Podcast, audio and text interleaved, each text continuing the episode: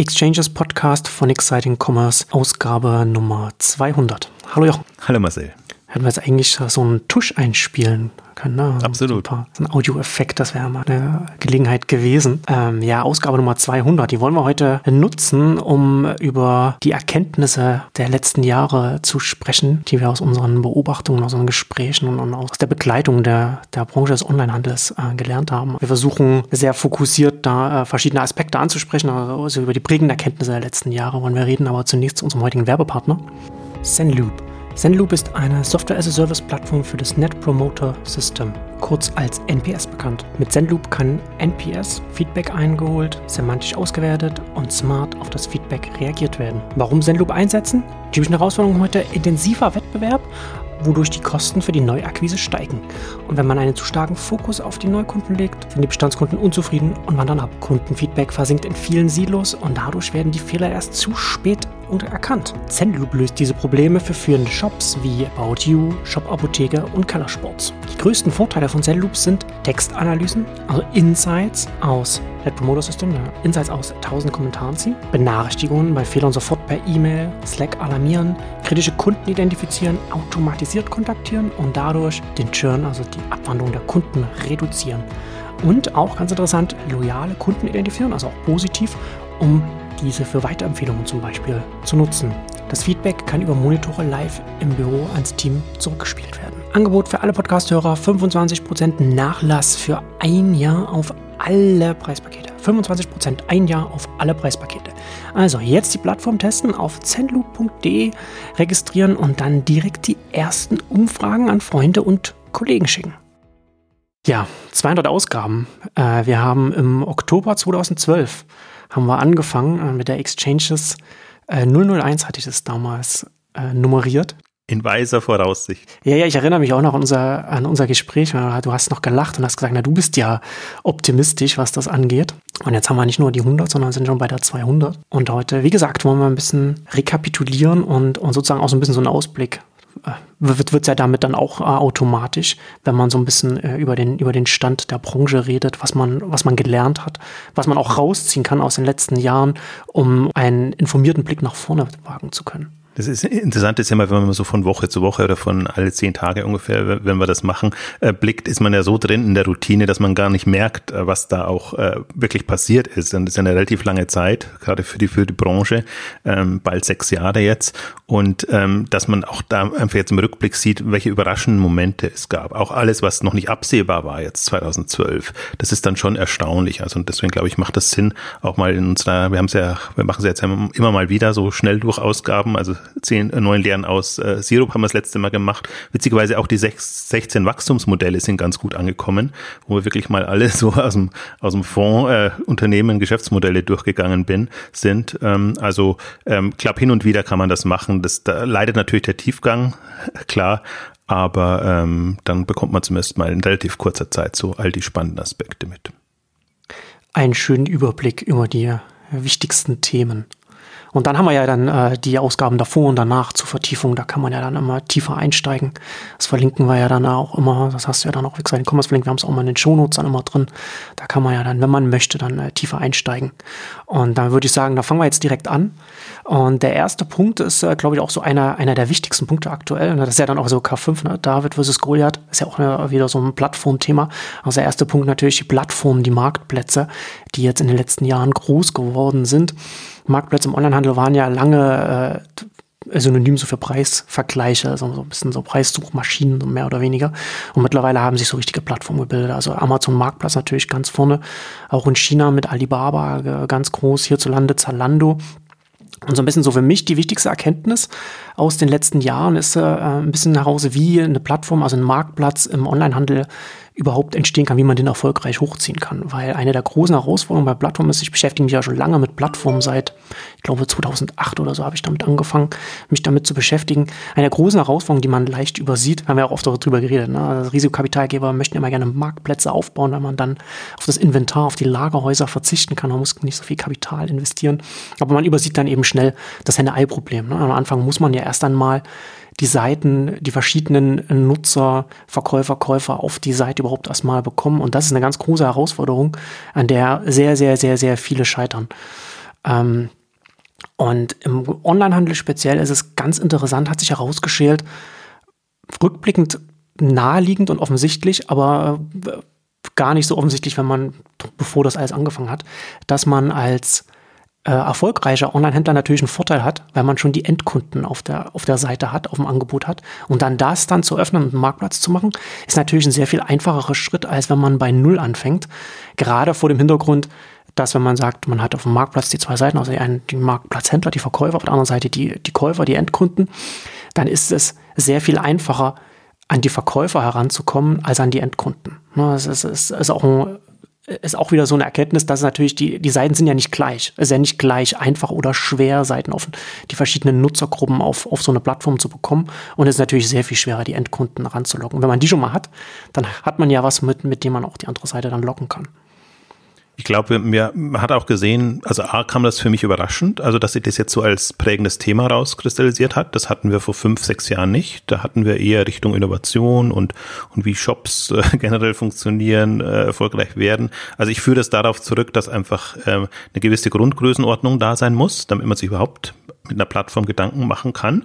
Ähm, also Amazon gibt's ewig, aber niemand war lange in ähnlicher Größenordnung wie Amazon. Ist, ist niemand immer noch, aber äh, es hat sozusagen schon, also als ein Zalando kam, als, als andere kam, die kamen einfach jetzt in Dimensionen, äh, wo man sich überlegt, wie macht man es weiter? Und das ist ja ein, auch wieder ein Henne-Ei-Problem. Zum Teil ist ja auch das Problem, dass sie dann so groß werden, dass es das eigene Lager nicht mehr hergibt. Also schon aus dem Grund überlegt man sich, ob man nicht ähm, andere Partner auf die Plattform holt, über, über Dropshipment, über andere Lösungen das macht. Ähm, und jetzt natürlich durch Zalando, im Grunde war Auslöser für mich About You. About You mit dem hm. Modell, die natürlich im Grunde zu klein waren, um, um eine Plattformstrategie zu fahren, die aber dieses Denkmodell ähm, also mehrere Denkmodelle im, Grunde in, in, in, den Markt gebracht haben. Und Zalando war natürlich die ersten, die es gemacht haben ähm, und, und die einfach dann jetzt Inspirationsquelle waren für alle anderen. Ähm, früher hätte man auch nicht, also da hätten ist immer noch ein, ein, prägendes Moment für mich, wären Händler nicht bereit gewesen, ihre Kundendaten oder ihren Zugang anderen zur Verfügung zu stellen. Also das ist auch nochmal sicherlich ein Umdenken, das da passiert ist. Und wenn man jetzt sieht, wer da in, Richtung Plattform mhm. etc. geht, ist das schon erstaunlich.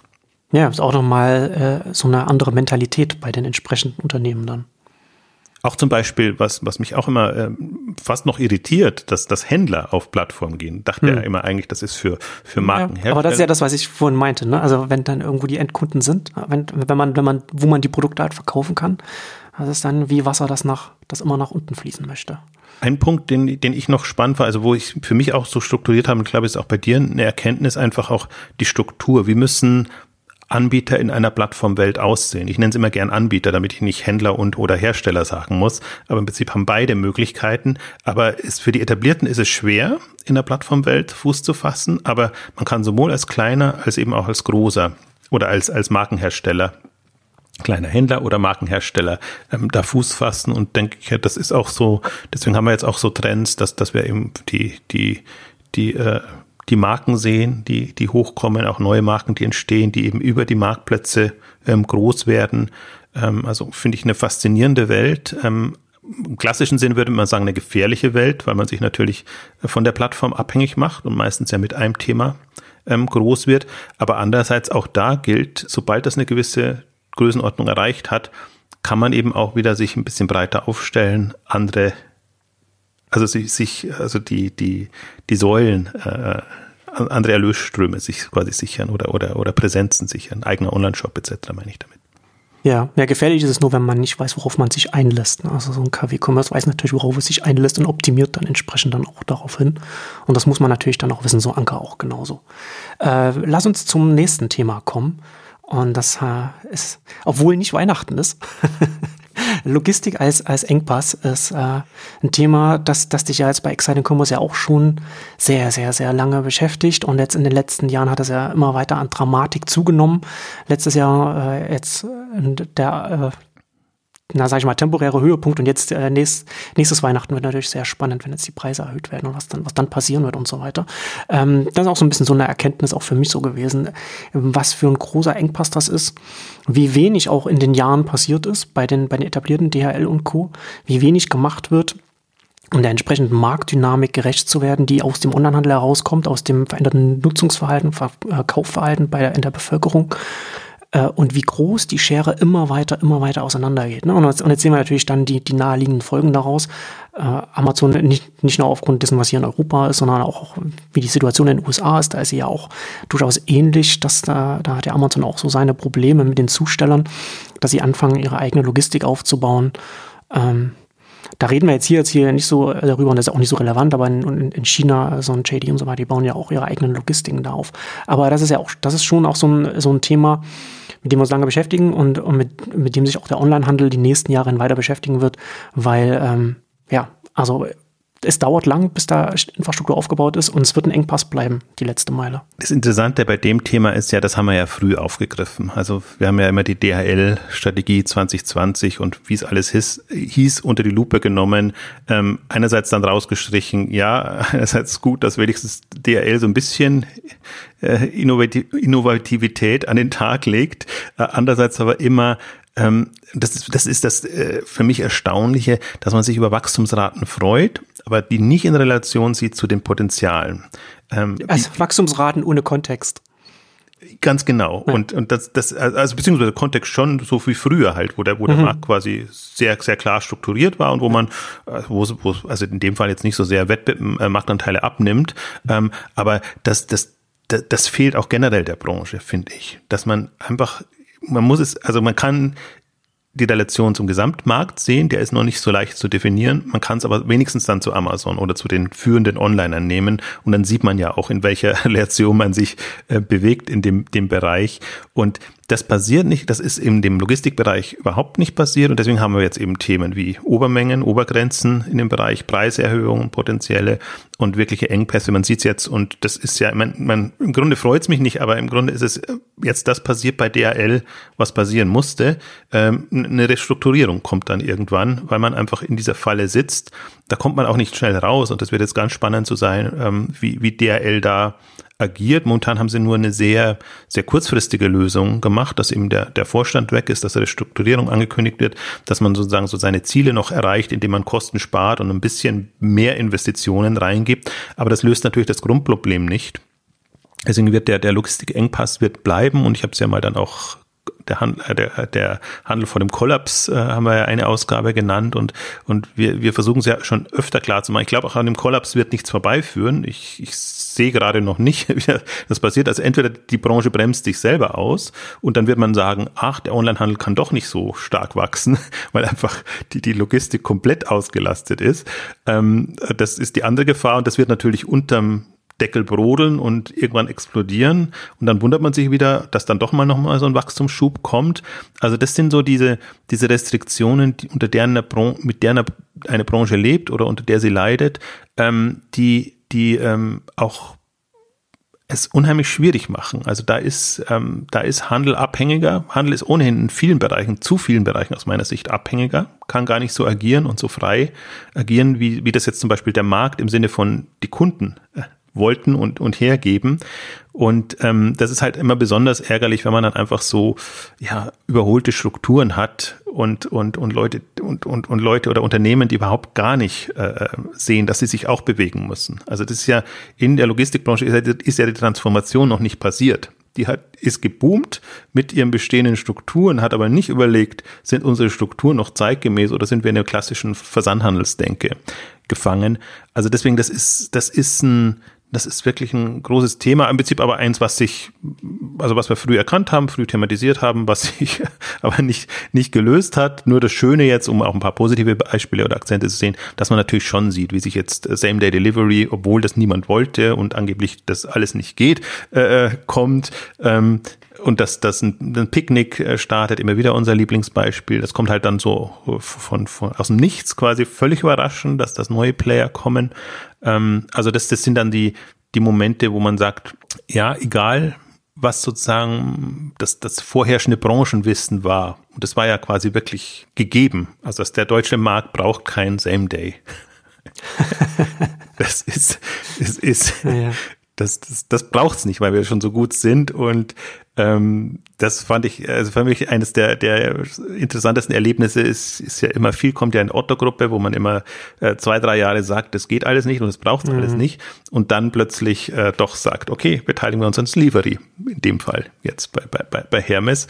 Und natürlich ist das ein, äh, wird da viel Geld verbrannt noch in, in der Anfangsphase und es ist sicherlich nicht das Erfolgsbeispiel, aber man kann zumindest nicht mehr so absolut sagen, okay, das ist überhaupt kein Thema, das, darum kümmern wir überhaupt nicht. Und ähm, ja, auch da haben, also letzte Meile ist ein, ein, ein großes Manko in der ganzen Versandlogistikbranche. Wir weisen ja immerhin auf, auf im Grunde sind es Krückenlösungen, aber die Paketkästen, die, die Packstationen, was es alles gibt, das ist nicht die Lösung. Also deswegen ist ja auch schön, dann kam ein Amazon Key plötzlich so aus heiterem Himmel, dann sieht man, ups, mir kann es vielleicht doch anders machen und anders lösen. Und es geht dann wieder komplett aus den Branchenstrukturen heraus. Also deswegen das Thema Logistik wird uns sicherlich auch weiter beschäftigen. Ja, bei Same Day Delivery, da musste ich jetzt äh, an den letzten Brief an die Shareholder denken, die, den, den Bezos geschrieben hat, an den Divine äh, Discontent, was er, was er da genannt hat, so dieses, diese schöne Bezeichnung, ne, dass die Kunden immer ewig unzufrieden sind, dass man natürlich sich schnell dass man, man, man, verbessert den Service und dann gewöhnen sich die Kunden daran und dann ist das das neue, der neue Standard und dann erwartet man mehr und dann ist man unzufrieden, wenn dann auf einmal die Sachen nicht an, am nächsten Tag da sind, sondern erst am übernächsten Tag oder man ist unzufrieden, weil sie nicht, äh, weil sie erst in drei Stunden das Bestellte da ist und, äh, und nicht in einer Stunde. Sondern das, das, das steigert sich halt immer weiter und dementsprechend muss da muss man da auch von, von der Branche her dann das dann weiterdenken. Und ja, also ich, ich bin gerade bei Logistik, der, äh, das wird halt ein Thema sein, das, äh, das wird uns weiterhin äh, beschäftigen, wird die Branche weiterhin beschäftigen, weil ich nicht sehe, dass bei DHL auf einer auf, einer Basisebene, auf einer systemischen Ebene da geschaut wird, was können wir denn vielleicht anders machen? Du hast ja schon angesprochen, ne? es wird halt weiter in dem Katalogversandhandels System gedacht, in dem, in dem Kontext gedacht und nicht darüber hinaus gedacht. Und bei einem Amazon sieht man schon, wo das mal, wo das mal hingehen kann. Und das ist dann schon noch mal eine interessante Dynamik, wenn man sich auch mal überlegt, wo wird das dann, wo wird das in zehn Jahren mal stehen? Weil für mich äh, ist es offensichtlich, dass Amazon irgendwann auch Sachen an, an die Vielbesteller, an, an, die, an die Konstantbesteller, sagen, kann man sagen, äh, verschicken wird, die dann äh, sie quasi 90, 95 Prozent dessen, was sie, was sie brauchen, von, von, der, von der Inneneinrichtung bis zur Kleidung bis zum Essen, alles über, äh, online kaufen, dass diejenigen dann von einem Amazon dann auch beliefert werden, ohne dass man, ohne dass sich dann die Kartons stapeln, die man dann regelmäßig in, in, in die Mülltonne schaffen muss, sondern dass man eben weg von, von dem Paket kommt, Ne, das, das ist dann so, so ein System. Das ist natürlich dann auch eine große Herausforderung. Was macht man dann als, als Händler, wo man, oder als, als, als Versender, wenn man nicht auch noch, wenn man nicht alles aus einer Hand hat und sowas. Also das sind so die Richtungen, die es geht. Äh, und das ist schon auch eine Herausforderung neues Wort Dauerbesteller, die dann dauernd äh, Produkte von Amazon brauchen und das gelöst wird. Ähm, interessant fällt mir da jetzt in dem Zusammenhang auch noch ein, auch dass unsere Ausgaben tatsächlich mal was bewirken oder generell was bewirken, bekommen wir schon immer wieder das Feedback, denn wenn wir auch solche Themen ansprechen, die einfach nicht gelöst sind, dass das Leute motiviert, sich Gedanken zu machen und zu überlegen, wie könnten denn andere Lösungen aussehen in dem Bereich. Und fand ich gerade spannend, genau bei dem Logistikthema hat mir kürzlich auch jemand eine, eine Lösung präsentiert, auf die ich jetzt nicht eingehe, aber wo ich sage, ja, genau, so könnte es auch gehen und das, das ist eine Denkrichtung, das macht in der Form momentan niemand und ähm, hat dann auch alle Hebel in den Weg äh, gesetzt und, und, und versucht jetzt quasi ähm, das als, als Thema auch in die Branche reinzutragen. Ich bin sehr gespannt, wie weit äh, er da kommt äh, oder jemand da kommt mit, mit wirklich alternativen Lösungen. Aber das freut mich auch immer zu hören. Also immer, im ersten Moment bin ich immer sehr skeptisch, weil, weil man natürlich, das klingt immer alles leichter, als es dann ist. Also das Problem zu verstehen ist schon sehr, sehr einfach, aber eine Lösung zu entwickeln, die dann wirklich Hand und Fuß hat, wo man dann auch sagt, wow, Wahnsinn, das, das könnte wirklich was werden. Ähm, das begegnet mir dann selten, aber das war zum Beispiel so ein Fall und deswegen bin ich da jetzt auch nicht, äh, bin ich durchaus optimistisch. Also leider halt nicht für die nächsten fünf Jahre, aber darüber hinaus, dass sich, das, das wird sich schon alles lösen und, und das, die Dynamik wird nicht abnehmen, der Druck wird nicht abnehmen, aber es wird zu manche Weihnachtssaison kommen, die alle Beteiligten komplett überfordert und wo wahrscheinlich alle nur noch fluchen werden. Also das, das werden schon keine, aus meiner Sicht jetzt keine schönen Jahre bis, sag ich mal, 2020, 2022, so um den Dreh rum. Hm, auch nicht überraschend, aber es muss eben erst wehtun, bis sich, bis sich dann wirklich etwas ändert. So, und dann kommen wir zum nächsten Engpass, damit wir dann die Engpässe dann, dann äh, quasi abhaken können. ShopTech auch, auch ein Thema, wo wir auch, auch unsere jährlichen äh, Updates oder regelmäßigen Updates ähm, machen und damit beschäftigen. Und das ist auch so ein, auch so ein, ja, so ein Steckenpferd-Thema deinerseits. Aber da hat sich ja auch wieder was getan. Ja das ist ja nur Eng, Engpass erkannt und also Engpass im Sinne von Wachstumsbremse und, und, und, und, und beschränkt man sich da in den, in den Möglichkeiten. Aber da muss ich auch was tun, ne? Also da ist ja auch der Druck größer geworden, weil, weil es eben auch nicht mehr so simpel ist, wie es mal vor zehn Jahren noch war, wo man einfach einen Webshop hatte, den man auf Google optimiert hat und heute ist das einfach ein bisschen komplexer geworden. Wir haben die mobile Welle komplett mitbekommen und aber eben Technik, technikseitig noch nicht äh, äh, adaptiert. Also das sind alles immer, ich nenne es dann immer ja Krückenlösungen, äh, Notlösungen, die man, die man hat. Natürlich, äh, Mobile ist für alle ein Thema und, und äh, alle haben entweder mobil optimierte Lösungen oder, oder spezielle Lösungen für Mobile. Aber das ist natürlich nicht das Thema, sondern äh, die Vielfalt, die da aufgebrochen ist in dem ganzen Bereich äh, Kundenzugang und, und die, die Wege, wie man, wie man zum Kunden kommt. Ähm, das hat ShopTech nicht nachvollzogen. Und ähm, aber interessant einfach zu sehen. Und da auch, ich hatte jetzt kürzlich auch nochmal wieder ein ausführliches Gespräch mit Dirk Hörig von Commerce Tools, die, und das ist ja ein Thema, was wir schon ewig auch ähm, durchaus ein Thema, dem wir eine Plattform bieten. Sprich, ähm, Commerce Tools damals noch als Sphere.io hat sich ja auf der Exit-Konferenz auch präsentiert, als es dann eben ja wirklich einen neuen Ansatz gab und es war eben SaaS mit Microservices kombiniert, also wo man im Prinzip eine, eine Backend eine, eine, schöne Plattform hat und Frontend äh, alles Mögliche machen konnte, war gefühlt zu früh. Aber er hat nochmal ein bisschen skizziert auch, wie, wie es dann, also ist jetzt super unterwegs und wie es dann so schrittweise kam, sozusagen, dass er dann eben auch äh, auf einer Exit ähm, erste Kontakte hatte, damals noch zum Startup-Bereich. Ähm, das hat leider nicht so gefruchtet. Die Unternehmen gibt's zum Teil nicht mehr. Ähm, aber dass man dann so schrittweise vorankommt, hat man erste Cases und plötzlich ist das ganze Thema aufgebrochen. Und jetzt suchen natürlich alle nach, nach Lösungen, die ihnen die Abwicklung so einfach wie möglich machen und der Kunden, dem Frontend oder dem Kunden gegenüber ähm, Perspektiven erlauben. Spriker hat einen anderen Ansatz gewählt, sozusagen aus, aus dieser Rocket-Erfahrung heraus ähm, und kommen da auch, ähm, also stoßen auf erstaunliche Resonanz. Das, das ist ja immer so auch der Punkt. Es ist ja nicht so, dass es gibt ja auch immer wieder mal neue Initiativen, aber ist die Zeit dann reif und ist das Bewusstsein da? Und gerade ist halt das Bewusstsein extrem da, weil alle sehen, was auf sie zukommt. Mit, mit vernetzten Geräten, mit, mit neuen Geschäftsmodellen, einer sehr viel komplexeren Welt. Und das ist eben nicht mehr so, wie du es am Eingangs gesagt hast. Es ist halt nicht mehr der Shop und es ist auch nicht der Shop, den wir online bringen, der es ausmacht, sondern das ist unser Produktsortiment oder unsere Services, unsere Lösungen, die wir haben, äh, für die wir Schnittschnellen zum Kunden äh, brauchen. Und ähm, diesen Schritt, also da macht sich ShopTech noch immer viel zu einfach. Äh, ärgert mich auch, haben wir aber kürzlich erst eine Ausgabe gemacht, sondern dass, dass ShopTech sich immer an die Masse der Nachzügler wendet und für die Lösungen baut. Ähm, das ist immer extrem ärgerlich, frustrierend und man kann immer nur auf das Beispiel Intershop verweisen. man, man, irgendwann irgendwann sind die letzten nicht mehr da oder die noch da sind, wechseln auf ein komplett anderes System. Also auf die Vergangenheit sein, sein Geschäft zu bauen, ist halt sehr, sehr schwierig. Also ich meine, ich verstehe es natürlich auch, da ist das, der diesen Markt da, aber ein bisschen zukunftsträchtiger, ein bisschen nach vorn, antizipativer. Im Prinzip müsste das, müssten das die Treiber sein, die müssten die Vorstellung entwickeln, wie moderne zukunftsträchtige Technologien aussehen und dann müssten sie den Handel mitnehmen, an die Hand nehmen. Ähm, das machen jetzt zum Beispiel die Commerce Tools, das macht auch, finde ich, ein Spriker gut, das, das machen andere gut.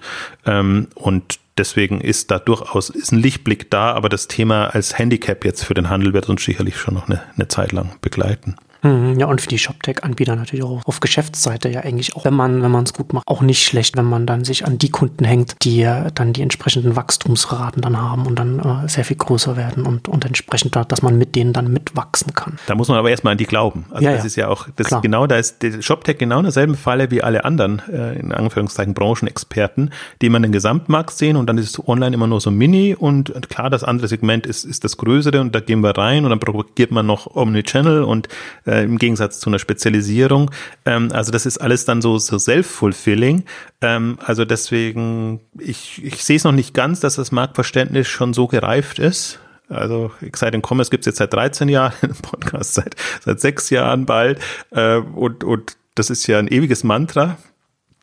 Das, das wir auch propagieren. Ich finde auch, die Entwicklung geben uns recht, ähm, dass man eben sieht, Spezialisierung zahlt sich aus und das sind die, ähm, die es treiben und aus denen heraus entwickeln sich dann eben Plattformen und andere Modelle. Aber das ist leider nichts, was jetzt äh, im Gesamtmarkt äh, Thema wäre, geschweige denn auf, ich würde mal sagen, auf 90 Prozent der Konferenzen und Veranstaltungen ist es nicht, sondern hm. da bekommt ja. man das Gefühl, nee, es sind komplett andere Themen und ähm, ähm, ja, Exciting Commerce und, und Kassenzone etc. sind so die Exoten, weil die halt äh, äh, ganz eigenartige Vorstellungen haben und immer alles tot sagen, was, was doch so toll vermeintlich funktioniert. Die Querschläger, die dann ärgerlicherweise ganz oft recht haben. Kommen wir zum nächsten Punkt und jetzt von, von, von einem Engpass mal, mal zu, einem, zu einem Treiber. Äh, ganz interessant, auch weil das ja natürlich auch noch ganz am Anfang steht. Also Food als Treiber auch äh, interessant, weil natürlich äh, Lebensmittel online auch eine große Herausforderung ist.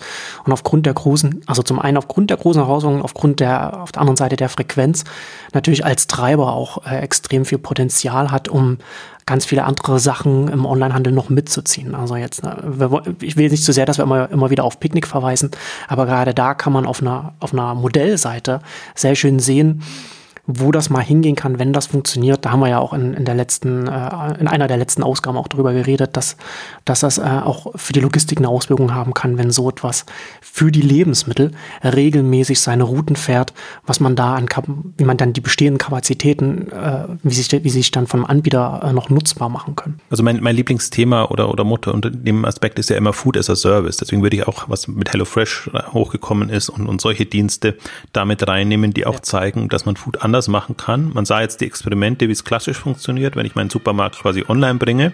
Ja. Auch im Prinzip so mobile Art und Weise, Herangehensweise. Da ist auch Picknick immer ein, ein, ein, ein wegweisendes Beispiel, weil sie eben nur mobile machen und weil sie die, die, die App entsprechend so strukturieren müssen, dass sie dann auch so funktioniert. Ist mhm. ja nochmal eine schöne Herausforderung, aber also im Sinne von Aufgabenstellung, die, die muss im Prinzip jeder lösen. Aber so radikal geht's halt niemand an, dass man gar nicht sagt, ich habe jetzt so eine Fallback-Position und gut, dann kannst du halt auf meine Webseite suchen und dir das einstellen. Und dann musst du immer noch, wenn du mal ja, mobil was gesucht hast, irgendwie noch auf der Website den Kauf abschließen oder so. Also das sind ja alles noch so so Lösungen, mit denen wir arbeiten. Und ich finde sowohl vom Experimentierstadium, im Prinzip auch die ganzen Facetten, die da sind, ähm, da hat sich doch sehr viel getan. Ähm, hat natürlich jetzt nicht den Durchbruch gehabt, aber das ist auch immer so eine interessante äh, Geschichte. Wie, wie soll denn der Durchbruch im Foodmarkt kommen? Das eben genau durch Logistik etc. Restriktionen hat, was auch alle sagen. Wir könnten mehr, wenn wir die Fulfillment-Kapazitäten hätten wir beschränken uns, deswegen machen wir eben schön unsere Lieferslots, dann sehen ja auch die Kunden, aber auch da, alle schönen Wachstumsraten sind quasi gehandicapte Wachstumsraten, weil man nie weiß, wie wäre jetzt das volle Potenzial bei, bei den Kunden da. Also wie wäre die Nachfrage, wenn sie nicht von der Angebotsseite durch, durch die Logistik begrenzt wäre? Ja. ja, und das kann man halt auch schlecht absehen und rausfinden. Gefühlt sind die Kunden, die Leute weiter als die als die Anbieter. Und ich glaube, der Treiber in dem Bereich, das haben wir nie so ausführlich behandelt, aber das wird mir zunehmend deutlicher, wenn man eben auch mit Jüngeren dann spricht, ähm, sind die ganzen Lieferdienste, Foodbestellungen etc. Also die, die Lieferandos, die, die Lieferhelden, Foodora, ähm, wie, wie sie alle heißen, weil da eine ganze Generation so geprägt wurde. Und ähm, das sind natürlich die, die dann auch erwarten, okay, wenn ich mir so das Essen liefern lassen kann, dann würde ich gerne auch meine, meine Haushaltsprodukte ähm, entsprechend bekommen. Also das, das ist, aber immerhin, also das fand ich jetzt aus dem Sinne deswegen auch als Treiber oder als positives Moment, weil man da sehen konnte, wie viel sich getan hat und, und, und wo so Durchbrüche Brüche kamen, wo neue Ansätze kamen. Ich fand auch durchaus jetzt bei Amazon, äh, Amazon Fresh versus Prime Now ein Thema. Also Prime Now, was ja auch so ein bisschen aus dem Nichts kam. Äh, das kann man jetzt als, als, als Lieferservice kategorisieren oder kann man sagen, das ist tatsächlich ein, ein Food Service, ist halt so, ein, so eine Mischung. Das ist auch interessant, einfach zu sehen, dass es offenbar gar nicht um das Thema Food, geht, sondern um, um eine Art und Weise, wie man in der Kategorie oder also in die schnellen Bedarfs ich habe es manchmal auch Nahversorgung äh, genannt, in den Bereichen ähm, gerne beliefert oder äh, werden will. Und ähm, ich, für mich ist das auch das bessere Label, Nahversorgung. Wir haben, äh, also gerade im, im Gegensatz zu Distanzhandel oder, oder klassischen, ähm, wenn man es, glaube ich, wenn man es nicht unter Food belabelt, sondern eher sagt, wie sieht der moderne Nahversorger Nahversorger der nächsten Generation aus, dann kommt man, glaube ich, vom Denkmodell her ein bisschen weiter. Ja, ist auf jeden Fall von äh, die Kundenperspektive dann mehr oder näher, näher an der Kundenperspektive dran. Ja, der nächste Punkt, smarte Geschäftsmodelle ist ja auch etwas, äh, was wir, was wir Exciting Commerce und auch hier im, Podcast auch viel und uns damit beschäftigen. Und dadurch, dass sich der ganze Kontext der Branche und auch äh, der ganze Wirtschaftskontext und auch die Art und Weise, wie was Kunden erwarten, ändern, äh, ist natürlich auch in den letzten Jahren auch einiges passiert. Und ich finde es interessant, also zum einen auf der ganz großen Ebene, also Richtung, Richtung Marktplatzanbieter, Plattformplayer, was, was wir am Anfang angesprochen haben, sehen wir, sehen wir bei Amazon ganz interessante Sachen. Ich finde, sehr spannend. Ich habe in den letzten Jahren also angefangen, das ein bisschen zu verfolgen und auch immer wieder zu analysieren, was Amazon mit Prime macht, was sie da vorhaben, wie sie ganz viele verschiedene Sachen bündeln und dadurch etwas Einzigartiges schaffen, wie sie dann auch in den USA zum Beispiel es schaffen. Da sind sie jetzt, glaube ich, bei über der Hälfte der Haushalte, zumindest. Das sind so die Vermutungen von, von Analysten. Und es da eben schaffen, dass ja dann auch nicht irgendeine Hälfte, sondern das ist dann die Hälfte der Haushalte, die sich so etwas leisten können. Das heißt also die attraktive Hälfte. Äh, und, und die, die bindet man dann so an sich. Das ist schon sehr spannend. Und auf der anderen Seite natürlich dann auch, was ja auch, wir auch schon angesprochen hatten oder, oder was zumindest im Nebensatz, so diese, äh, was jetzt diese digitalen Direct-to-Consumer-Marken angeht, ne? dann haben wir die ganzen Matratzen und so weiter äh, und, und Rasierklingen und so, ne? die dann ja auch die, die entsprechenden Exits dann zum Teil haben, die dann möglich sind, die auch von der Kundenansprache her nochmal ganz anders rangehen können, auch vom, vom Produkt, wie sie das entwickeln. Und dann, da ist, denke ja ganz viele Sachen dran. Ne? Also auch so, wie man heute eine Marke aufbaut, wenn man nicht mehr auf den, nicht mehr auf den Massenmarkt angewiesen ist, sondern auch auf, auf Facebook-Ads zum Beispiel setzen kann. Und dann ganz interessant, und darüber reden wir ja hier auch ganz oft, sind, und das ist ja dann auch Richtung smarte Geschäftsmodelle, wenn wir darüber reden, über Händler, die sich dann neben den Plattformen dann etablieren, äh, spezialisierten äh, Nischenhändler, wobei man Nische dann auch in Anführung setzen muss, weil es dann einfach darum geht, man hat einen Markt, man konzentriert sich darauf, auf die Kunden da und schießt sich dann darauf ein. Das kann ja dann auch, ein, was du schon angesprochen hast, ein HelloFresh sein. Das kann ja dann auch äh, ein Stitch Fix, Motomoto und so weiter sein. Ne? Sowas, wo man dann wirklich in, in ein Geschäftsmodell reinkommt, das sich sehr stark von anderen, von, von, von klassischen Online-Händlern oder, oder von dem Verständnis klassischer Online-Händler äh, unterscheiden kann. Und da, das sagen wir ja auch ganz oft, da beobachtet man eine Tendenz, die manchmal langsam, manchmal schneller ist, aber eine Ausdifferenzierung auf der Geschäftsmodellseite, die extrem spannend ist. Also wir haben es an mehreren Amazon-Ausgaben durchgemacht. Das ist natürlich immer in die Kür, soweit muss es gar nicht gehen. Wir haben auch Keller Sports und, und andere behandelt. Ähm, also ich glaube halt, dass diese Kombination aus ähm, Handel mit Services, mit ähm, anderen Erlösströmen, ähm, Drittanbieter mit reinnehmen, das bietet unheimlich viele neue Optionen. Und für mich so das Gegenbeispiel, um den Punkt nochmal deutlich zu machen, ist so ein bisschen primitive Geschäftsmodelle. Wäre das, äh, wäre das Gegenthema, also das klassische Handel, Einkauf, Verkauf. Hm dass das die Kompetenz ist, ähm, das, äh, da muss man schon sehr gut sein. dass, dass das alleine ausreicht, sozusagen, um dauerhaft jetzt mithalten zu können mit denen, die eben. Das heißt auch nicht nur, dass man gut sein muss, sondern man muss auch argumentieren können oder sehen können, warum der Markt, in dem man aktiv ist, man da einen Vorteil über den Einkauf und Verkauf sich äh, machen kann. Weil das ist ja nicht in jedem Markt, egal wie gut man ist. Das funktioniert eben nicht mehr in jedem Markt. Ja, und ich glaube halt, die, die Wertschöpfungsketten äh, werden, werden komplexer. Also man hat im Prinzip alle Optionen, man kann sich's aussuchen. Man, man kann in komplexere Themen reingehen und, und sich da einfach einen, einen Stand äh, erarbeiten. Aber gerade im, im Kontext mit den Plattformen finde ich das halt immer interessant, weil da, wo man gut ist, das kann man auch anderen anbieten. Und ähm, das, das ist dann der Hebel. Deswegen lohnt sich es dann oftmals da in, in, in eine Tiefe reinzugehen, für ein, wo man für sich selber zwar sagt, das, das macht's gar nicht aus, aber wo man dann einfach so wertvoll wird oder so viel Mehrwert schaffen kann, dass es dann auch für andere wieder spannend wird.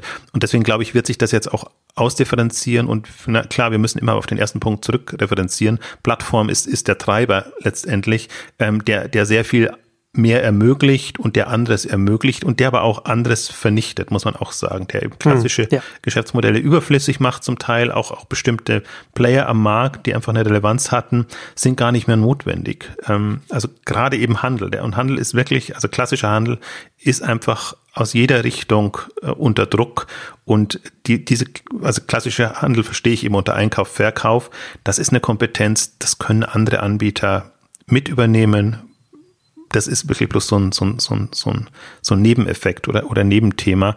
Ähm, aber das sieht man jetzt ja auch. Und ich fand das jetzt wirklich jetzt in den letzten Jahren konnte man auch sehen, wie neue Anbieter hochkommen, wie eben so ausgefeiltere Geschäftsmodelle da sind, wie die in Umsatzdimensionen kommen. Und ähm, ich bin und ich möchte das immer wieder betonen, haben wir jetzt nicht explizit drin als Punkt, aber es wird immer kleine und es wird immer große geben und auch, aber es wird auch immer gute kleine ähm, geben in, in dem Bereich. Also insofern ähm, ist, ist, bin ich da jetzt gar nicht ähm, äh, ähm, pessimistisch, ähm, was, was das Thema angeht, ähm, dass, dass, dass, dass alles nur von den Großen aufgefressen wird. Überhaupt nicht aber man muss sich halt entsprechend umorientieren. Und gerade der Punkt smarte Geschäftsmodelle gilt eben für alle Beteiligten. Mhm. Das macht es dann natürlich dann auch wieder spannend.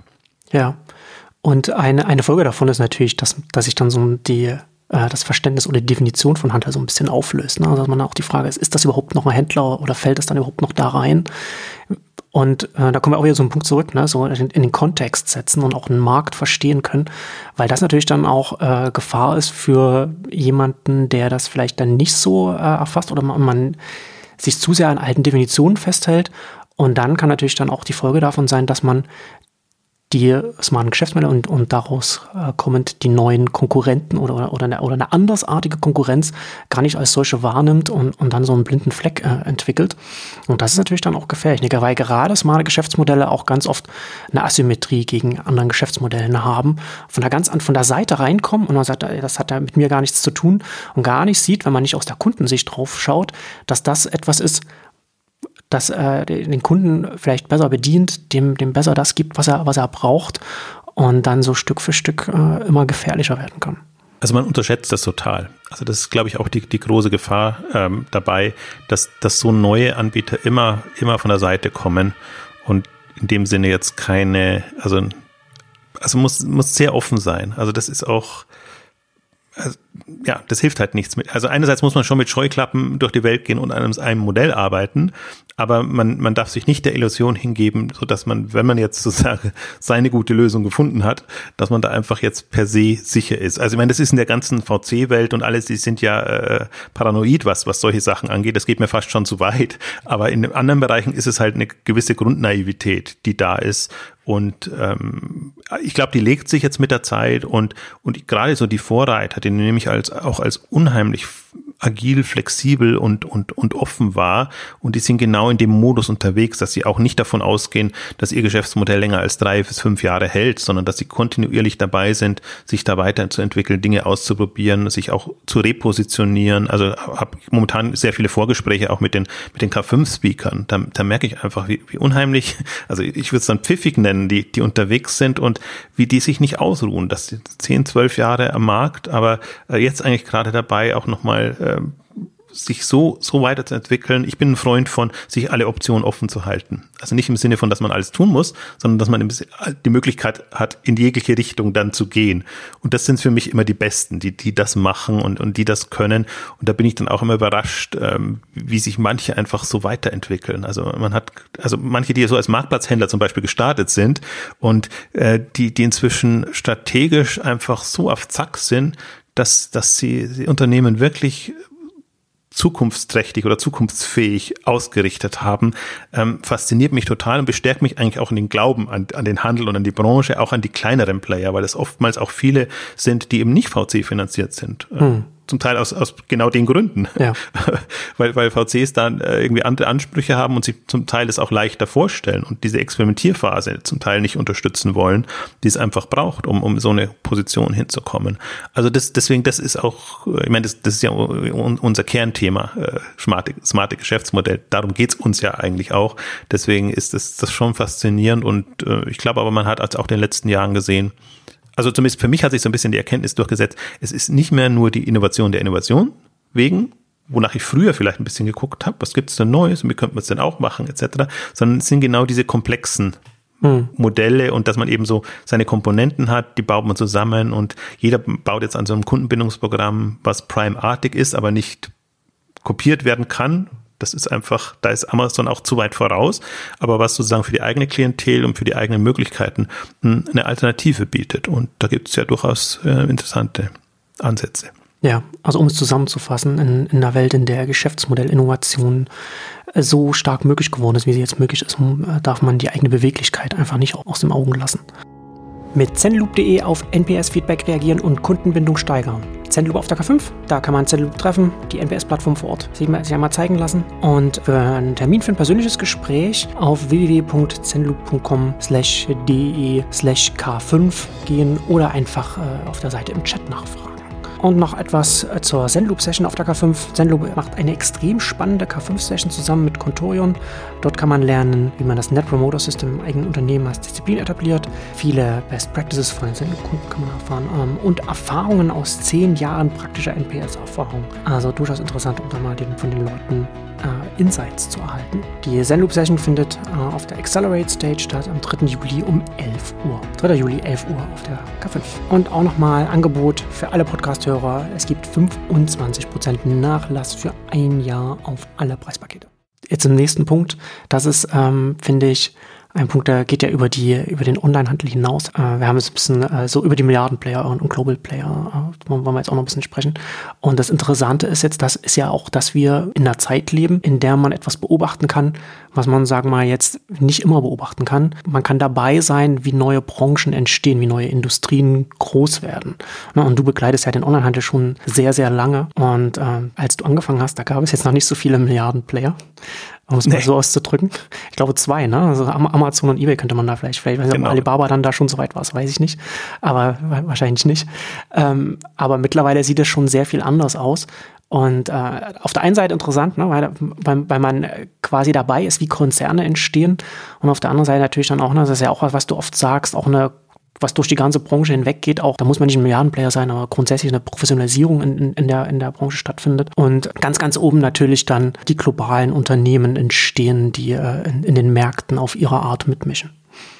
Was man doppelt unterschätzt. Also A, glaubt man nicht, dass es möglich ist, jenseits von Amazon und eBay damals noch Milliardenplayer zu bauen aber spätestens Zalando, aber auch viele andere, Wayfair und wie sie alle heißen, natürlich die Chinesen nochmal umso mehr, haben das gezeigt. Und dann glaubt man auch nicht daran, dass die nachhaltig sich am Markt halten können. Und davon bin ich ja, also noch nicht bewiesen, aber davon bin ich ja fest überzeugt, dass man, wenn man eine gewisse Größenordnung ähm, überschritten hat und ich sich eben weiterhin so agil und innovativ äh, verhält, dann hat man eine Chance, tatsächlich da einen, einen dauerhafter Player am, am Markt äh, zu, zu bleiben. Und das ist eine, eine Dynamik, finde ich, die hat sich seit 2015, hat man sie gesehen, eigentlich mit den Börsengängen 2014 man gemerkt, oh, die kommen jetzt alle. Dann kam Okado, vergleichsweise früh, kam zu Lilly, kam ähm, Wayfair, kamen Alibaba und, und JD natürlich, ähm, Zalando dann am Ende. Und dann hatte man die plötzlich da, hatte Einblicke und sieht einfach, auch die Dynamik. Und ähm, jetzt sieht man eigentlich schon, wie die 10 Milliarden geknackt wird. Das macht Wipshop. Ja. Ähm, Zalando hat für 2020 10 Milliarden ausgegeben. Wayfair wird das erreichen. Ähm, einige, einige Chinesen und, und Asiaten ohnehin noch, die dann noch so nebenher kommen. Also das heißt, wir haben jetzt wo ich ja vor 2015 immer noch danach gesucht habe, wer hat jetzt die Milliarde überschritten, jetzt sind sie zu Dutzenden da. Und äh, eigentlich geht es in Richtung Hunderte von 100, nicht Dutzende Richtung 100 Milliarden Player und wir gucken einfach jetzt, wer sozusagen die nächste, die 5 Milliarden und die 10 Milliarden überschreitet und zwar nicht im, im, aus Größenwahn und dass das sozusagen das, das Ziel sein muss. Ich bin auch nicht der Überzeugung, dass das, dass das per se Sinn und Zweck der ganzen Entwicklung sein muss, aber das sind Anbieter, die den Markt bestimmen. Und so wie wir einfach jetzt auch Konzerne haben, große Handelskonzerne in den USA oder sonst wo, die natürlich Einfluss haben auf den Gesamtmarkt und die Gesamtkonstellationen. Das Irritierende für mich daran ist nur, dass niemand glauben will oder glauben wollte, dass sowas auch online möglich ist. Dass hm. immer quasi die Bestehenden die Chance haben, eben auch online solche dominanten Player zu sein. Aber man sieht ja, wie sich selbst ein H&M und Zara sehr schwer tun, ähm, online eine ähnliche Wucht zu entfalten, wie sie es ja im Stationären gemacht haben, wo sie den Markt ja wirklich aufgemischt haben. Und das ist für mich so eine Dynamik da, wo ich auch denke, meine Güte, da dreht sich die Branche immer im Kreis, diskutiert immer dieselben Themen und Transformation, äh, Omnichannel hin und her und so. Und das sind wirklich prägende Entwicklungen, die, die nicht nur, was die Dimension ausmacht, sehr viel mehr Einfluss haben als so manche andere, sondern, und da sind wir noch beim Thema Global, äh, dass das globale Unternehmen ähm, sind, die da kommen, die grenzüberschreitend in Anführungszeichen dem anderen das Leben schwer machen können oder Chancen ermöglichen können. Man sieht das an Alibaba, wie sie kommen, wie sie sagen, ach, macht doch mit uns, geht doch mit uns nach China auf den chinesischen Markt. Ähm, man sieht aber gleichzeitig sozusagen, wie der Kampf immer noch gegen Amazon äh, gefochten wird, ähm, was, was nur ein Symptom, ein Phänomen ist. Also das ist ja nicht so, wenn man Amazon bekriegt, wird man dieses Gesamtphänomen nicht wegbekommen, sondern es kommen andere nach und äh, jetzt ist es noch sehr schön, jetzt hat man ein bösen Feindbild, an dem man so machen kann. Äh, in fünf oder zehn Jahren werden das 10, 20, 30 sein, ähm, so ähnlich wie man halt früher Probleme hatte mit den Konzernen, die einfach im, im Handel Fuß gefasst haben. Und das ist für mich so eine gewisse Grundnaivität, wo ich mir denke, es gibt Kämpfe, die muss man fechten und, und, und das lohnt sich, aber die werden zum Teil aus falschen Gründen äh, gefochten. Und anstatt sich zu arrangieren und zu gucken, ja, will ich selber angreifen oder will ich mich sozusagen in dieser neuen Welt, die da entsteht, ents entsprechend positionieren? Und ich sehe es halt auch wenn man es jetzt mal aus der klassischen Sicht sieht, als, als große Gefahr, dadurch, dass sie im deutschen Markt so wenig bewegt oder dass einfach das, das mental nicht vorangeht, ist das natürlich ein Einfallstor. Also alle Internationalen können jetzt reinkommen. Also wir haben auf der K5, klar, Zalando ist jetzt ein Eigengewächs, äh, toll, aber wir haben Wayfair, wir haben andere da, ähm, die, die einfach ähm, den deutschen Markt als perfekt sehen für ihre Modelle. Und die sind ja teilweise nicht äh, klassische Handelsmodelle. Wayfair ist super spannend. Also wenn man das auch mal auf, auf den deutschen Markt bezogen äh, erklärt bekommt, wirklich nur als Mittler. Die sehen sich nicht als Händler. Die wollen keine eigenen Sortimente aufbauen. Die wollen im Prinzip das, was Amazon macht, auf den Möbelhandel übertragen und versuchen jetzt die Branche in diese Richtung zu trimmen, dass eben die Hersteller entsprechend ausgerüstet sind und, und, und vorbereitet sind und das quasi dann, also klassischer Plattformgedanke, dass man das machen kann, im Prinzip ein bisschen, wo dann Home24 sich so die Zähne ausgebissen hat, um nicht zu sagen gescheitert ist, ähm, haben die als, als ihre Mission und, und das wird ganz interessant zu sein, ob das, was ihnen in den USA zu gelingen scheint, also da haben sie ja eine unheimliche Resonanzdynamik, ob sie das dann, das dann auch übertragen können. Und das sind halt Unternehmen, ich meine, mit der Million, mit einer Milliarde muss man sie vielleicht nicht, noch, noch nicht so ernst nehmen als, als internationales Unternehmen, weil der deutsche Umsatz dann immer nur maximal ein Zehntel ist. Aber die gehen halt jetzt in die 10 Milliarden und noch höher rein. Und ich bin auch der Überzeugung, das sieht man an Amazon noch mehr, dass es da nach oben keine Grenze gibt. Hm. Also es wird unheimlich große Unternehmen geben. Natürlich werden alle nach Zerschlagung schreien. Das wird wahrscheinlich auch passieren, dass Amazon ab einem gewissen Punkt ähnlich wie, wie andere, also wie Google hat sich auch ein bisschen anders strukturiert oder so, ähm, zerschlagen oder werden. Ähm, aber das löst auch das Problem noch nicht. Damit wird die kommt nicht wieder die heile Welt zurück. Und deswegen finde ich das ein, also wir haben natürlich das, sind das auch durch, durch den Fonds und alles, was wir natürlich dann als Vehikel nehmen, um das einerseits zu zeigen, wie ist da die Dynamik, aber anders auch zu sehen, dass das sind Investmentchancen, auch, auch in dem Bereich äh, da drin, ähm, kann man es noch ein bisschen äh, besser klar machen. Aber das ist nicht sozusagen, dass, dass man einen Fonds hat, um dieses Thema zu signalisieren, sondern dass man jetzt diese Unternehmen hat und man kann dann einen Fonds machen und, und sich entsprechend ähm, darauf stützen. Also das ist, deswegen fand ich jetzt auch für mich faszinierend, sozusagen wie aus dieser Dynamik dann auch für Exciting Commerce Exchanges K5 sozusagen nochmal neue Optionen, Möglichkeiten sich auftun und dass man auch diese Themen begleiten kann. Die sind oftmals nicht so attraktiv, werden vielleicht auch weniger gelesen und weniger akzeptiert, weil man sagt, was, was hilft mir das, wenn ich da auf so einen großen Player gucke? Aber so sehe ich halt die, die Marktwahrnehmung, dass man sich mit denen arrangieren muss und, und die, die muss man nicht im Sinne von, den muss ich nacheifern oder, oder, oder guck mal, was toll, was die alles machen oder nicht machen. Darum geht's gar nicht, sondern die ermöglichen sehr, sehr viel. Und JD ist jetzt der neueste, den ich sehr faszinierend finde, weil die ihre Logistiklösung, das ist vorhin beim Logistikthema äh, anklingen lassen, einfach international ausrollen wollen. Die haben wirklich, wenn man sich das mal durchliest, wie viele hunderte, tausende von Lagern die da haben und automatisierte Warenlager in China, haben einfach jetzt Modelle gefunden, die sie so da schon ausrollen und diese natürlich dann auch international ausrollen können und da wahrscheinlich durch die Dynamik nochmal eine andere Sprengkraft haben als zum Beispiel in Amazon. Ja die strapazieren ja die Geduld ihrer in Investoren seit einer Weile mit ihren Investitionen in, in die Logistik und äh, wie du schon sagst, ne, auch, auch auf, der Technikseite äh, arbeiten sie dann sehr stark daran. Ja, also vielleicht so zwei Punkte noch, die ich anmerken möchte. Also zum einen Amazon äh, ist, äh, finde find ich da in dem gerade auch so auf der globalen Perspektive ganz interessant, weil sie natürlich mit ihrem Prime-Ansatz da auch, auch einen globalen Ansatz folgen. Ne? Also gerade was, was die Videokomponente angeht, da hat man einmal hohe Fixkosten, also das heißt die Produktion der Inhalte und dann will man das natürlich auf möglichst viel viele Kunden streuen, ne? weil das, das kostet ja quasi nichts mehr. Das ist ja dann noch so ein bisschen so über die Server, über die AWS-Server, das dann auszuspielen. Das ist ja dann, kostet nichts und dementsprechend versucht man jetzt die, die Strategie, ne, was Jeff Bezos letztes Jahr angesagt hat, man will das nächste Game of Thrones. Das war natürlich schwierig, so etwas zu bekommen, äh, sowas hinzubekommen. Aber irgendwann werden sie da in die Richtung gehen, beziehungsweise ich gehe stark davon aus, dass sie dann irgendwann anfangen werden, äh, verstärkt, das machen sie in den USA schon, werden sie verstärkt äh, um, um Sportrechte einfach äh, mit, mitbieten. Einfach exklusive Sachen zu haben, die immer mehr, mehr Leute dazu bewegt. Ja, dann brauche ich dann eben das Prime-Abo und das kann man natürlich dann entsprechend dann auch global ist das natürlich dann äh, äh sehr interessant. Ähm, und auf, natürlich auf der anderen Seite, also sind es eigentlich drei Punkte, auf der anderen Seite natürlich noch, es ist sehr naheliegend, ne, wenn, man, wenn man ein globales Unternehmen, wenn man ein Konzern ist, zu expandieren, sich, sich anzuschauen, was, wo kann man denn international hingehen? Und da ist einfach Deutschland von der, vom, vom Absatz als Absatzmarkt auf absehbare Zeit wird es, wird es ein sehr attraktiver Markt für, für ausländische Unternehmen bleiben.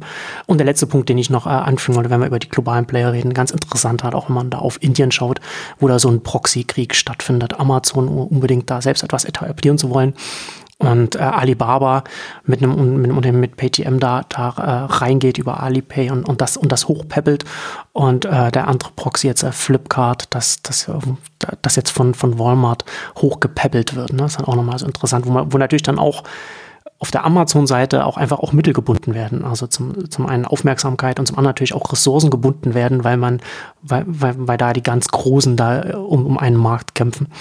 Und das kann ja dann auch, auch mal, mal äh, ist auch nochmal ein Aspekt, Aspekt der, der interessant ist oder die, die man im Auge behalten sollte, was natürlich dann für die Unternehmen auch oder für ein Amazon auch bedeuten kann, dass es dann so ein paar Sachen dann einfach nicht mehr auf dem Schirm hat und sie auch manche Sachen auch nicht leisten können, die es sich leisten, anders leisten könnte. Was man vielleicht auch sieht, dass dann auch nicht mehr die USA die Standards setzt und auch nicht Amazon die Standards setzt, sondern dass man eben auch sieht, dass die Amazons, ähm, Alibabas und JDs würde ich jetzt mal schon reinnehmen, aber könnte ich mir eben auch Flipkarts und so noch, noch andere Lösungen entwickeln für die Märkte, die dann einfach auch wieder Einfluss haben. Also damit ist es nicht, das ist nicht Gott gegeben, dass die dann irgendwie Möglichkeiten haben, am, gerade am deutschen Markt oder am europäischen Markt. So einfach ist es natürlich auch nicht, aber äh, man, glaube ich, muss, muss schon sehen, was für mächtige Player da, da hochkommen. Und ja, wie gesagt, ich sehe es immer als Chancensicht. Das ist, wer da früh dabei ist und man, man sieht das jetzt auch bei den Amazon-Marktplatzhändlern und, und, und bei allen, ähm, die, die nutzen das als Sprungbrett und gerade so die jungen, dynamischen Gründer, ähm, man baut halt heute im Prinzip Online-Unternehmen oder Online-Handelsunternehmen anders auf und zieht die in relativ kurzer Zeit hoch und kann sich dann überlegen, was man dann daraus macht. Also das ist, das ist schon auch nochmal eine spannende Phase. Und das wird eher noch an Dynamik zunehmen, denke ich. Ja. Und damit kommen wir, Abo-Dynamik, kommen wir zum nächsten äh, Punkt. Auch ein, ein, neues, ein neues Interface. Wir haben ja schon ein bisschen äh, darüber gesprochen, ne, dass ja jetzt immer mehr Interfaces hinzugekommen sind zum, zum Desktop-Internet. Jetzt das mobile Internet und, und die mobilen Apps, die da dem auch ein bisschen den Rang ablaufen, was, was die Bedeutung angeht. Und, und das nächste Interface Voice. Äh, haben wir ja auch äh, schon ein paar Mal hier drüber gesprochen und du machst auch Website Commerce Plan. Das ist ja auch immer wieder, verfolgen wir das natürlich, was, was Amazon da mit dem Echo und mit Alexa macht. Und ich finde das auf verschiedenen Ebenen ganz interessant. Zum einen, weil es das erste Mal ein Interface ist, das ich als additiv sehe, also als zusätzlich. Das ist nicht was, was äh, Multitouch oder, oder, oder den, den Screen ablösen wird, sondern es ist eher etwas, was noch dazukommt, was, was, was ein zusätzlicher Weg zum Kunden ist, zu den, zu den Nutzern, was eine Interaktion zwischen, zwischen Mensch und Computer ist. Und zum anderen etwas, gerade wenn man aus der Onlinehandelsbrille drauf schaut, was ergibt da Sinn? Da gibt es natürlich nicht Sinn, dass man darüber eine Couch kauft oder, oder, oder sich irgendwas äh, äh zum Anziehen bestellt. Es sei natürlich, man hat jetzt den, das mit dem Screen. Ich kann, man nicht, ich kann mir immer nicht merken, ob das jetzt Show oder Look ist oder was, welches von den beiden das jetzt war. Also die Namen ist auch, also da könnte Amazon sich auch ein bisschen mehr Mühe geben, was, was die Namen angeht, aber das, das noch am Rande. Ähm, also da äh, gibt es nicht so viel Sinn, wenn, wenn da eben kein Monitor ist. Aber was natürlich interessant ist, sind Nachbestellungen. Ne? Also gerade wenn man Richtung Haushalt geht, Verbrauchsgüter geht, Richtung Nahrung geht, Richtung äh, wieder nah Nahversorgung, auch was, was du angesprochen hast, ist natürlich interessant. Ja, die Dinger stehen ja dann auch in den Küchen und dann sagen, äh, Alexa, setze äh, auf, äh, äh, setze Milch auf meine Einkaufsliste oder, oder so etwas. Von der Reibung her könnte es nicht weniger sein. Und das ist äh, schon spannend und natürlich auch spannend, weil mit jedem Interface auch immer wieder neue Plattformparadigmen kommen. Ne? Also gerade auch, wenn man sich darüber nachdenkt, welche Milchmarke wird, wird denn dann auf die Einkaufsliste gesetzt? Ne? Man sucht ja nicht nach Milch auf, auf Google oder, oder, auf, oder auf Amazon und sucht sich dann die Marke aus, die man dann haben möchte, sondern, ne, also vielleicht was man schon mal bestellt hat, aber dann muss man das ja auch nochmal ausgewählt haben. Also aus Magensicht halt auch nochmal ein interessantes Thema. Also für mich ist auch Voice wahrscheinlich mehr Steuerung als Interface sogar. Also ich würde es fast mehr jetzt so vergleichen mit einer Maus vielleicht früher. Die Art und Weise, wie man äh, Dinge anspricht und, und, und Dinge nutzt. Äh, auf jeden Fall war es für mich das überraschendste Moment jetzt in den, in den Jahren oder in den 200 Ausgaben. Also hätte vor sechs Jahren auch niemand gedacht, dass wir jetzt, dass das so schnell und so intensiv kommt. Und für mich ist, ich habe es bewusst plädiert dafür, dass wir Voice auf die Liste nehmen, zum Beispiel nicht AI, weil für mich Voice quasi die AI-Anwendung ist, ähm, wo ich wirklich alle Themen sehen kann, kann. Die, die Intelligenz, die drin steckt, das lernende System, das drin steckt, was ich eigentlich den spannenden Aspekt finde an, an AI. Also dass das wirklich, also auch die Übersetzungsmöglichkeiten und, und alles, was da jetzt in den letzten Jahren entstanden ist, das ist für mich eigentlich der Case und insofern ist er implizit vorhanden. Selbst alle, die jetzt nicht irgendwie cool auf AI oder sonst irgendwas machen wollen, wenn man sich mit diesem Thema, ob jetzt Kanal, ich sträube mich immer so mit dem Kanal, also diese Steuerungsmöglichkeit ähm, mit, mit, mit reinnimmt, ähm, muss man einfach umdenken und sich überlegen. Und ich finde es ja eigentlich spannend, da das, das sind für mich so Services, das können wenige wirklich bewerkstelligen. Ja, aber nutzen können, nutzen können es super viele. Und, und, und, und das in ihre Geschäftsmodelle, in ihre Servicekonzepte etc. mit einfließen lassen. Und deswegen glaube ich auch daran. Sonst bin ich nicht so ein Freund von Zusatzinnovationstrends, weil das meistens bloß so ja, Add-on dann in irgendeiner Form ist, so möchte gern. Aber das kann transformativ sein. Nicht im Sinne von eins zu eins, sondern dass man sagt, da können jetzt wirklich bequemere, spannendere, andere Ansätze kommen. Sind wir wieder beim Thema Nahversorgung, Nachbestellung. Das ist ja das zum Beispiel, wo es, wo es Amazon nutzt, Dash plus Voice und also ist ja immer eine Kombination, Gerät plus plus Voice und, und nie im, freien Raum. Ähm, und das Interessante ist für mich ja, dass es auch geräteunabhängig wird. Das ist, das fand ich auch so, am Anfang ja Siri gibt schon lang und, und länger und das hätte man vielleicht jetzt auch schon absehen können, aber das ist ja Trend von dem Smartphone. Das ist, dass es wirklich mit, mit den ganzen anderen Geräten und Lösungen kommt. Und dann äh, wird es natürlich sehr, sehr mächtig. Und dann kommen wir, würden wir wieder referenzieren, müssen wir jetzt aber nicht machen, Richtung ShopTech, Richtung diese ganzen anderen ähm, Themen und Lösungen, ähm, die es einerseits komplexer machen, andererseits einfach auch neue Möglichkeiten eröffnen. Mhm. Äh, deswegen, also das ist für mich das Innovationsthema eigentlich, was mich am meisten überrascht hat. Ja, vielleicht ein Aspekt, den ich äh, in dem Zusammenhang noch ansprechen möchte, der, der auch leicht übersehen wird, ist, äh, was ich sehr interessant finde, ist, dass Amazon bei Alexa in ein anderes Verhältnis zu Produkten gerät als Händler, also zu Elektronikprodukte. Sprich also Amazon fängt an, hat eine Funktionalität, von der sie wollen, dass andere Hersteller sie bei ihren Produkten einbauen. Und das, und das hat natürlich auch wieder so, so ein Feedback-Loop, ne? weil man natürlich, wenn man natürlich jetzt ein Alexa integriert ist, hat man natürlich bessere Chancen, auf Amazon gelistet zu werden, hoch, dass man das mal gekauft hat und so etwas. Ne? Also es ist natürlich alles, ist ja nicht neutral dann alles. Ne? Ähm, und das spielt genau damit rein, auch was du jetzt schon an, an, angesprochen hast, so DRS, Dash Replenishment Service ist ja genau das gleiche. Ne? Amazon möchte implementiert werden in diese Produkte mit einem eigenen Service, ne? wo, wo man sagt, das hat es ja vorher in dem, in dem Maße oder auf der Art und Weise auch nicht gegeben, als was, äh, was das Verhältnis angeht zwischen Händler und Produkt. Und, und, und Alexa geht ja jetzt schon wirklich schon sehr weit, wo man auch dann, wo es dann auch dahin geht, äh, es werden jetzt noch nicht so viele Autos über Amazon verkauft, aber äh, auch Alexa wird in Autos integriert und so weiter. Ist für mich im Prinzip Intel Inside neu gedacht. Genau. Dass jetzt diese ja diese Services kommen und ja. und äh, das das ist ja ist ja smart und hat hat Potenziale schon gezeigt und da ist die Kombination eben tatsächlich ähm, Herstellerservice oder oder Komponente ähm, eine spannende. Ja, das, deswegen das wird uns auch noch sehr bewegen. Also da bin ich voll bei dir. Also das, das sind dann komplett neue, neue Konstellationen, die sich gegenseitig befruchten oder auch beschränken, je nachdem, wie man es will. Ähm, also deswegen, wir brauchen auch so, so dringend andere alternative Player. Also das, das, hm. das, das ist schon der Punkt. Also dass, dass wenn ein, einer dominiert oder wenige dominieren, dass das kann ganz schlimme Ausmaße annehmen. Deswegen ärgert mich das ja im Prinzip immer, immer so, wenn, wenn in bestimmte Bereiche nicht mehr investiert wird, weil man sagt, okay, da gibt es schon einen Dominanten und der ist es dann mal, anstatt dass man sich natürlich nicht einen direkten 1 zu 1 Wettkampf, aber andere Wege überlegt, wie man einen weiteren dominierenden Player aufbauen kann, gerade in der jetzigen Phase, wo wir wirklich noch früh dran sind. Also das, das, das, daran glaube ich halt überhaupt nicht, dass, dass wir da irgendwie schon einen Endpunkt oder eine, Phase erreicht haben, wo man, wo man ernüchtert aufgeben muss, sondern eigentlich jetzt erst ist die Phase, wo man wirklich nochmal rangehen kann und sagen, überlegen kann, jetzt wissen wir so viel, haben wir auch Erfahrungen und können so ein bisschen absehen, wo das hingeht. Ähm, jetzt ist ja eigentlich die Phase, wo wo sich's angreifen lohnt ich hoffe, da kommt wieder ein bisschen mehr. So Zalando wäre jetzt das erste, wäre jetzt mal so ein im Rahmen des möglichen Beispiel gewesen, wo man auch gesagt hat, man kann nie noch einen, einen größeren Online-Player aufbauen. Ja. Schweige denn Mode. Aber es ist ein schöner, ein schöner Übergang zu unserem zum nächsten Aspekt, über den wir reden wollen. Haben wir als äh, Amazon als Supernova überschrieben. Also wir beschäftigen uns auch ja viel äh, mit, mit Amazon, Exciting Commerce auch hier in den Exchanges, weil es einfach ein wichtiges Thema ist. Na, ich habe auch mal, ich hatte ja mal gesagt, Amazon ist so ein, so ein Ausreißer, weil sie nicht nur Marktführer, sondern auch Innovationsführer sind. Wir haben ja jetzt hier drüber gesprochen, Alexa, äh, Treasure Truck haben wir ja auch äh, übersprochen, so verschiedene Sachen, auch was sie mit Prime machen, ist auch eine, eine Geschäftsmodellinnovation und auch in vielen anderen Bereichen sind sie da, äh, was, was sie mit Prime Now zum Beispiel und so weiter. Aber gleichzeitig werden wir ja auch nicht müde zu sagen, dass es äh, natürlich auch noch anderes gibt und dass und das noch nicht Hopfen und Malz verloren sind, was du gerade schon, schon gesagt hast.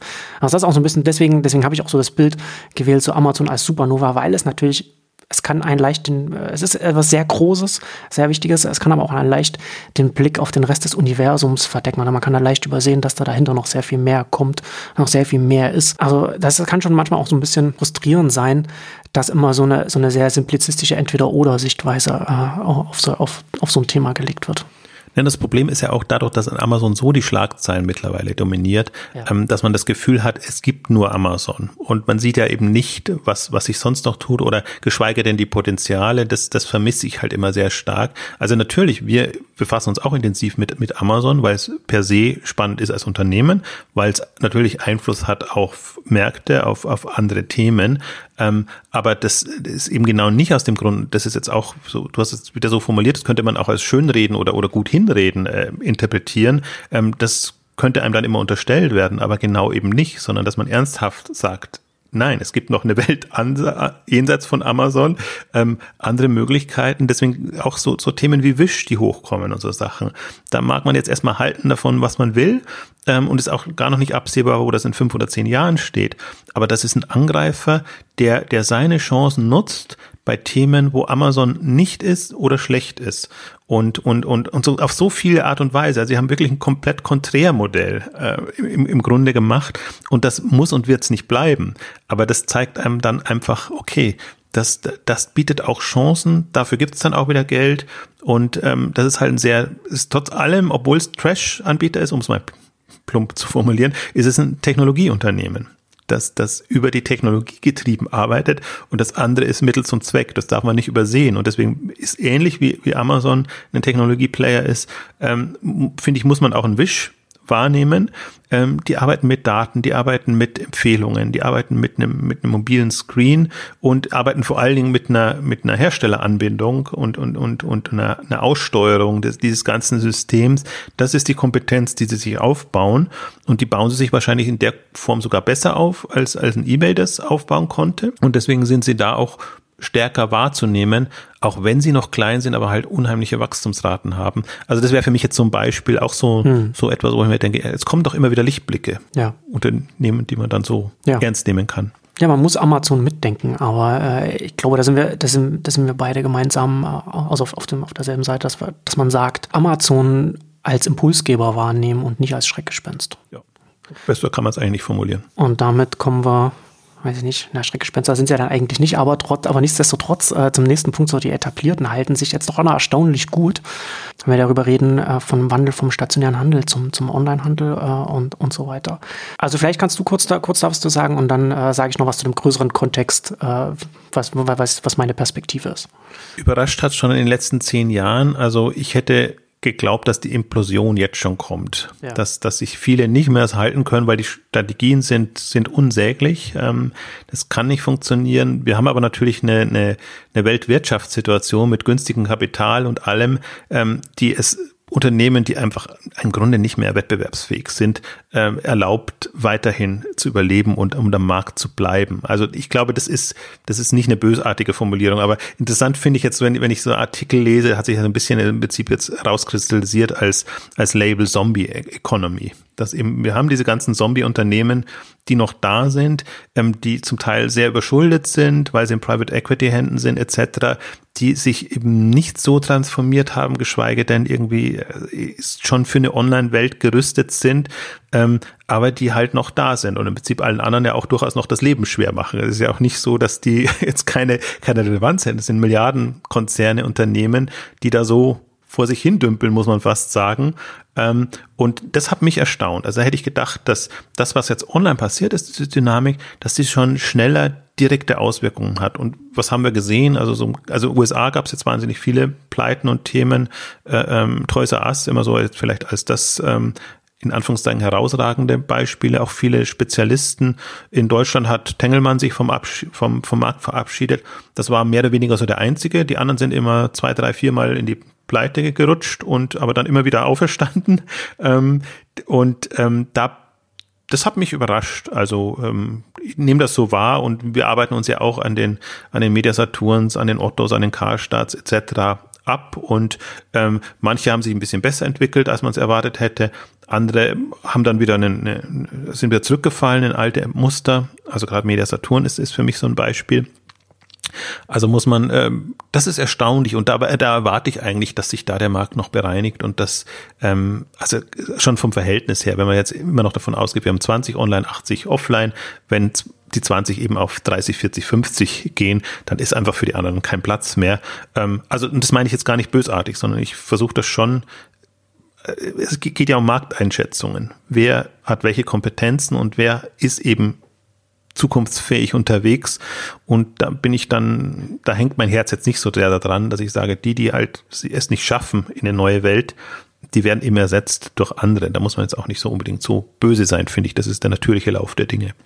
Ja, ja, das ist ja dieses, dieses äh, Sprichwort, weiß gar nicht von, von, von wem es ist, fällt mir jetzt nicht ein. Ne? Wie bist du pleite äh, gegangen? Ne? Erst, erst langsam und, und dann schnell. Ja, plötzlich. Ne? Das ist also, so ist es ja hier auch so. Sehe ich es ein bisschen, weil, was du sagst, ne, wenn online 20% hat, 30%, 40% hat, ist ja nicht die Frage, ob dann noch Platz für andere ist, sondern wenn die 40 oder 30, 40% fehlen, dann fehlen ja auch die Skaleneffekte. Ne? Und dann fehlt, dann fehlt die Einkaufsmacht oder die geht, die geht zurück, die relativiert sich. Und das hat sich natürlich, das wirkt sich natürlich sofort aus, weil natürlich gerade die Großen auf Masse gebaut haben, gebaut sind und auch auf, dies, auf diese Effekte auch angewiesen sind, die man in der Größe hat. Und das ist auch so ein Kartenhaus, das irgendwann äh, in sich, in sich zusammen zusammenbrechen wird. Aber das dauert halt äh, auch seine, seine Zeit so etwas, bis diese Tipping Points erreicht sind.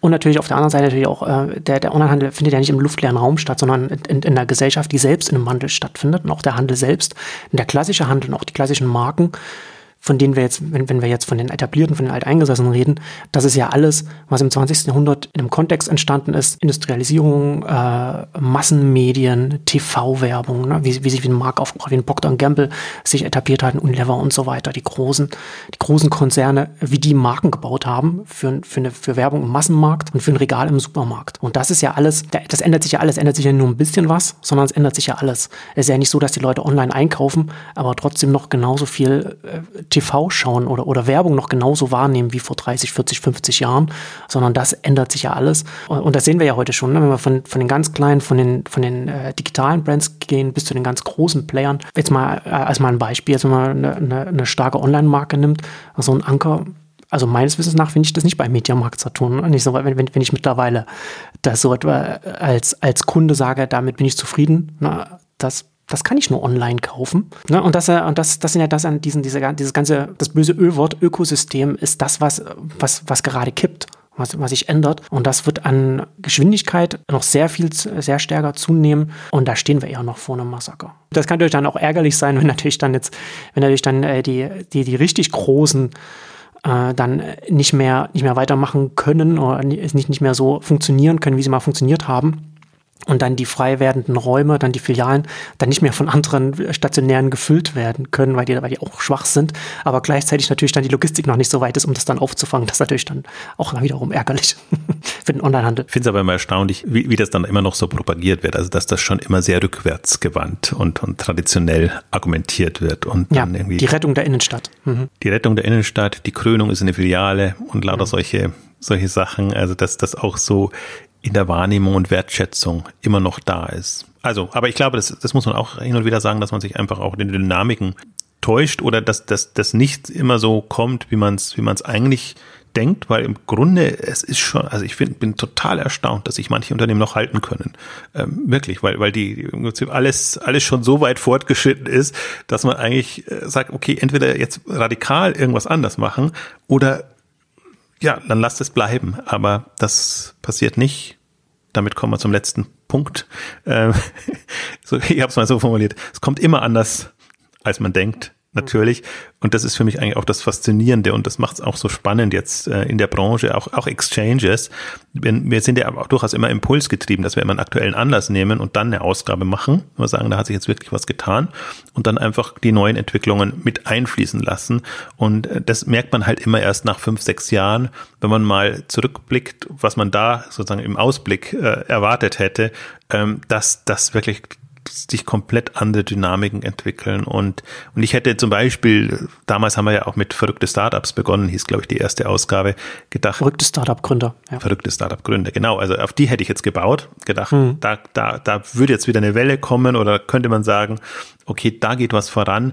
Plattformthemen kamen stattdessen hoch. Es kam eigentlich eher so die, wirklich diese, diese Wachstumsdynamiken, die, die klassischen Geschäftsmodelle erst jetzt. Und das ist das Interessante. Aber es liegt natürlich auch daran, dass die Gründer kein Kapital haben. Das, so viel Verrücktes kann gar, gar nicht passieren. Das heißt, dass die großen Etablierten äh, einfach die Kapitalmöglichkeiten haben, da ihre, in Anführungszeichen, smarten Geschäftsmodelle und alles zu entwickeln. Das ist natürlich dann auch immer das, das Ärgerliche. Das ist nicht, äh, es ist nicht fair. Und das, das ist für mich immer so, wenn es so eine faire Welt wäre, wenn du sagst, okay, wir, wir unterstützen alle in allen Phasen ähnlich, dann könnte man ja wirklich sehen, wer setzt sich da jetzt durch. Und so ist es natürlich schon so, dass die großen schrägstrich etablierten, bestehenden Player da im ersten Moment bessere Karten haben, ähm, aber auch nur mittelfristig. Also wenn die es nicht schaffen Richtung Kunden, es kam jetzt auch immer wieder durch, haben wir jetzt nicht als eigenen Punkt, aber diese Kundenorientierung in, in, in jeglicher Beziehung. Kundenzugang ist das Kundenbeziehung, hast du mal schön korrigiert, ist das Schlüsselthema im Grunde. Wer das hat, ist der mächtigste. Alle anderen können sich können sich durchaus auch mächtige Positionen erobern, das ist damit nicht gesagt, aber das ist halt mal wirklich, äh, das, das ist wirklich eine Macht. Äh, und aber das war ja immer schon so, gerade auch im Handel, auch eine Innenstadt lebt ja davon. Nur deshalb sind die Mieten so teuer, nur deshalb geht man dahin. Ähm, aber jetzt ist die Kundenbeziehung natürlich viel, viel enger und das macht es viel datengetriebener und das macht es natürlich nochmal mächtiger. Hm. Ja, das ist so die Konstante, die, die, auf jeden Fall bleibt. Aber äh, vom, vom Rest da, da muss man schon, muss man schon auch sagen, ne? Also ich hatte vor, vor kurzem wurde ich in einem, in einem Hörfunk, war ich im Radio und in einem Interview wurde ich gefragt, äh, da, um, auf, hat man nach einer Prognose gefragt für die, für die nächsten Jahre. Und da habe ich so also mal grundsätzlich gesagt, dass ich da sehr vorsichtig geworden bin mittlerweile, da Prognosen zu sagen, äh, zu sagen, wo man in fünf Jahren äh, stehen wird weil unsere Welt äh, so dynamisch geworden ist gerade und so viel, so viele an, ist ja nicht, dass, dass, dass man einen Aspekt hat, der sich gerade bewegt, sondern was wir so ein bisschen jetzt auch, glaube ich, ein bisschen raus äh, durchgescheint hatte, jetzt, hoffe ich zumindest, dass sehr viele bewegliche Teile gerade sich auch zum Teil sehr rasant bewegen. Und wir versuchen ja schon am Puls der Zeit zu sein und, und versuchen äh, uns Gedanken zu machen, wo könnte sich etwas hin entwickeln. Und, und selbst wenn man das hauptberuflich macht, äh, ändert das nichts daran, dass man auch wieder immer wieder überrascht ist und dass man dann über die Zeit auch so ein bisschen so ein bisschen Bescheidenheit auch, auch lernt, dass, dass man einfach nicht so weit in, in die Zukunft. Also es gibt ein paar Sachen, die man, die, die man vorausschauen kann. Ne? Zum Beispiel, dass so, so eine Logistik, das dauert halt eine Weile, bis da was passiert. Und das, und das ist halt einfach die, der Engpass, die Kapazitäten sind einfach so, wie sie sind. Äh, und, und die Kundenbeziehung bleibt einfach äh, die, die wichtige Konstante. So, ne? Also diese, so gibt es natürlich schon so ein paar fundamentale Sachen. Aber abgesehen davon, äh, wer, wer, wer hat wirklich mit Trump gerechnet äh, oder, oder mit Brexit und so weiter, ne? um, um auch mal so auf, auf der politischen Seite darüber genau, zu reden. Auch mit rein. Und, ähm, Und, und China ist auch äh, schwer vorhersehbar, wo sich das äh, hinentwickeln wird, auch auf, auf, der, auf der technologischen Seite, was, was ein Alibaba, JD, was denen auch politisch erlaubt wird, äh, international zu machen und so weiter. Ähm, und auch auf der Geschäftsmodellseite gibt es ganz oft Sachen, die, die eine Eigendynamik ganz schnell entwickeln, weil irgendwo ein Knoten geplatzt ist, weil man, weil man irgendwo ein Einfallstor auf einmal jemand etwas gefunden hat und dann natürlich dann sofort alle reingehen und dann auch heutzutage sind, ist einfach auch viel Geld mittlerweile verfügbar, um Sachen auch schnell äh, hoch zu pushen.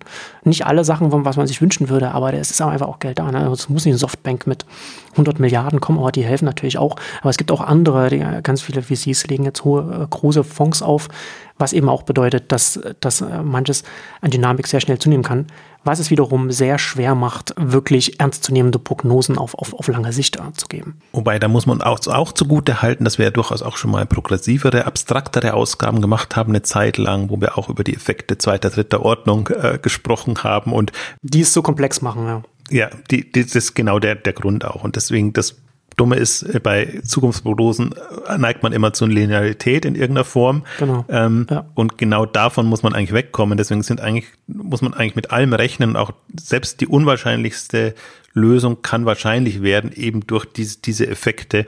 Ähm, aber man kann es dadurch eben nicht mehr vorhersehen. Und also das wäre, wäre wirklich unseriös, äh, das zu machen.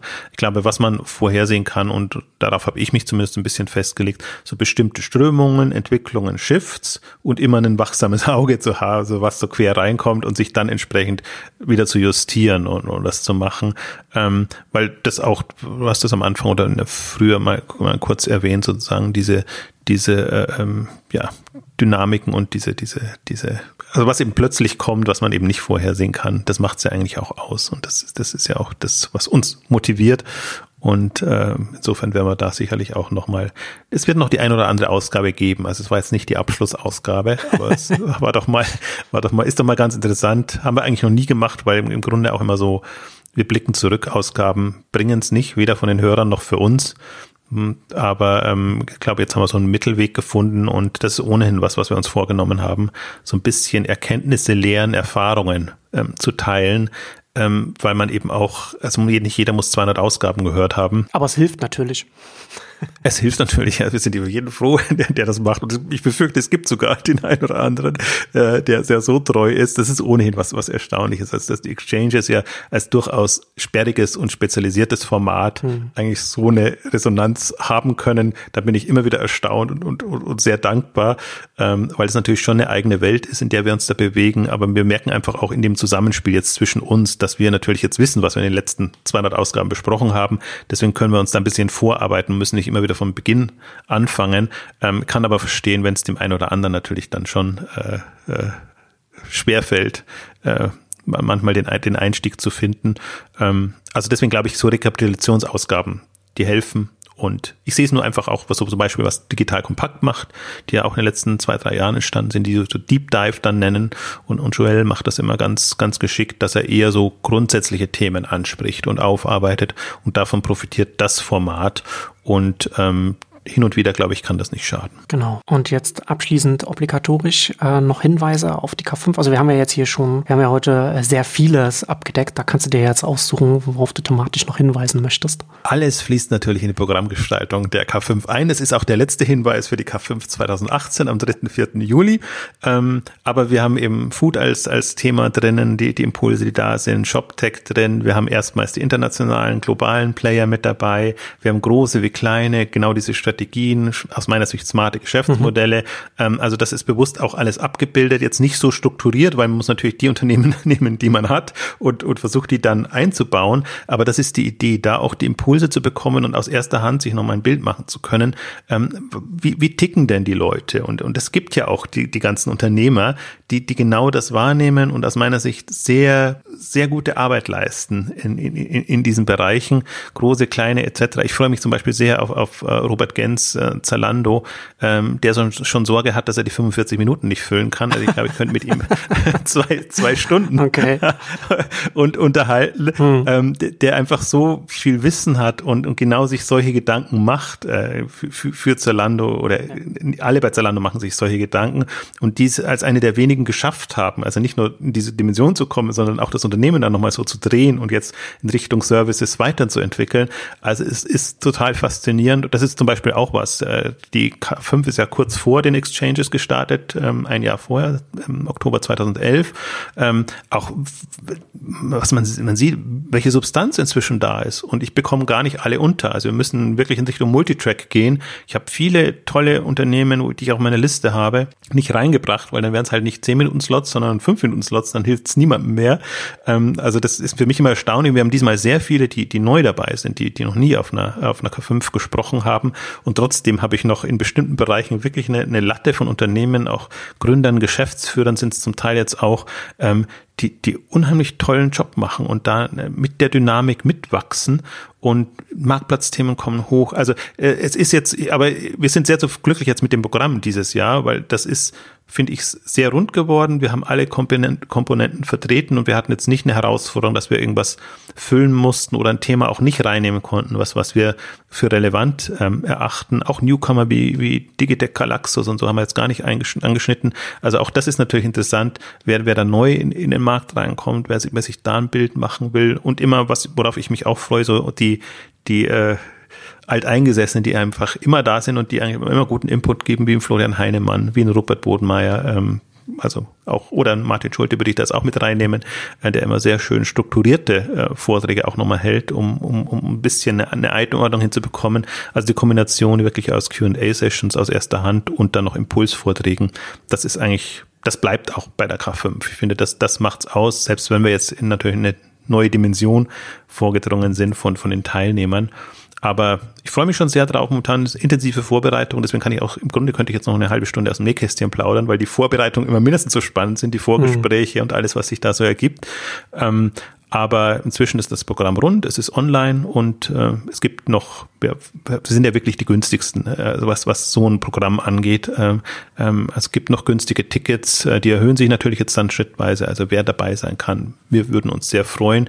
Und selbst wenn, wenn die Inhalte nicht interessieren, wir haben so viele tolle Anmeldungen zum Austausch, zur Vernetzung. Also sind wirklich die da, die die Branche treiben und in den nächsten fünf bis zehn Jahren ähm, das, das, das Feld bestreiten. Das freut mich dann eigentlich immer auch zu sehen, dass wir tatsächlich auch die ansprechen, die da Vorreiterrolle übernehmen wollen. Ja, und das ist vielleicht auch nochmal so eine, so eine Meta-Erkenntnis aus den Exchanges, dass man natürlich im Austausch nochmal Erkenntnisse äh, gewinnen kann, auch für sich selbst, auf die man so sonst nicht kommen würde. Deswegen Networking auch extrem wichtig.